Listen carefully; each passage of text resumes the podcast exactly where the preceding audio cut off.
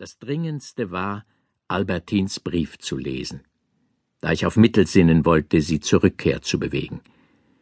Ich fühlte mich im Besitz dieser Mittel, weil die Zukunft als etwas, das zunächst nur in unserem Denken besteht, uns noch durch eine in extremis erfolgende Intervention unseres Willens beeinflussbar erscheint. Gleichzeitig aber erinnerte ich mich, dass ich andere Kräfte als die meinen auf sie hatte einwirken sehen, gegen die ich auch bei einem größeren Maß an verfügbarer Zeit nichts hätte ausrichten können. Was nützt es uns, dass die Stunde noch nicht geschlagen hat, wenn wir über das, was sich darin vollziehen wird, gleichwohl nichts vermögen? Als Albertine im Hause war, stand der Entschluss bei mir fest, bei allem, was unsere Trennung betraf, das Gesetz des Handelns fest in der Hand zu behalten. Dann aber war sie gegangen. Ich öffnete ihren Brief. Er war folgendermaßen abgefasst. Mein lieber Freund, verzeih mir, dass ich nicht wagte, dir die Worte mündlich zu sagen, die jetzt folgen werden. Aber ich bin so feige, ich habe immer in deiner Gegenwart solche Furcht gehabt, dass ich, selbst wenn ich mich zu zwingen versuchte, doch den Mut nicht fände, es zu tun. Was ich dir aber hätte sagen sollen, ist dies.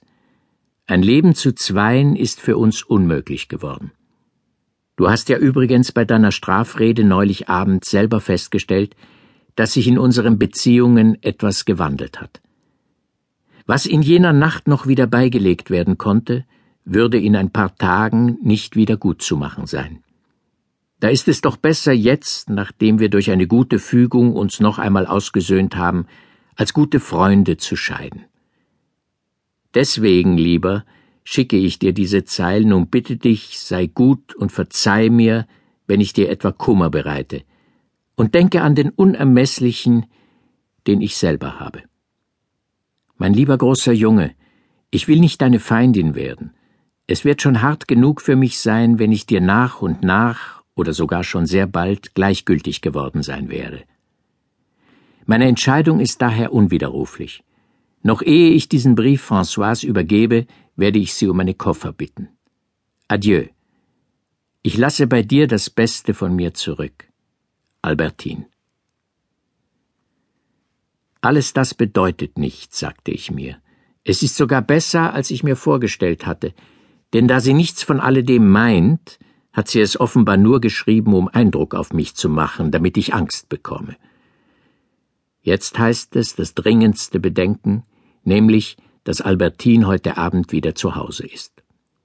Traurig ist freilich die Habgier dieser Eheleute Bontemps, die ihre Nichte benutzen, um aus mir Geld herauszupressen. Aber was tut das schon? Selbst wenn ich Madame Bontemps, damit Albertine bis heute Abend wieder bei mir ist, die Hälfte meines Vermögens geben muss, haben Albertine und ich immer noch genug, um angenehm zu leben.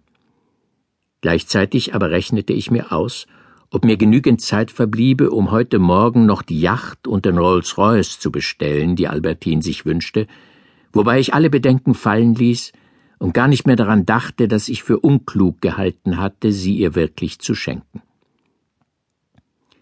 Selbst wenn eine Unterstützung durch Madame Bontemps nicht genügt, wenn Albertine ihrer Tante nicht gehorchen will und für ihre Rückkehr die Bedingung stellt, dass sie künftig hin volle Freiheit hat, nun gut, wenn es mir auch Kummer macht, ich werde sie ihr lassen. Sie wird allein ausgehen können, wie es ihr gefällt. Man muss auch schmerzliche Opfer bringen können für eine Sache, an der einem mehr als an allem anderen liegt und die für mich eben doch, trotz allem, was ich heute Morgen aufgrund genauer, aber unsinniger Überlegungen für richtig gehalten habe, darin besteht, dass Albertine bei mir lebt kann ich im Übrigen behaupten, dass es mir durchaus schmerzlich wäre, ihr diese Freiheit zu lassen. Ich müsste eigentlich lügen. Schon oft hatte ich das Gefühl gehabt, das Leiden, sie in Freiheit, aber fern von mir schlimme Dinge tun zu lassen, werde vielleicht geringer sein als die Art von Trauer, die ich zuweilen empfand, wenn ich sah, wie unlustig sie in meiner Gesellschaft bei mir zu Hause war. Zweifellos wäre es mir sehr arg gewesen, sie gerade in einem Augenblick, in dem sie mich darum bat, irgendwo hinreisen zu lassen, wenn ich denken musste, dass es sich dabei um wohlorganisierte Orgien handelte, aber ihr sagen, Nimm unsere Yacht oder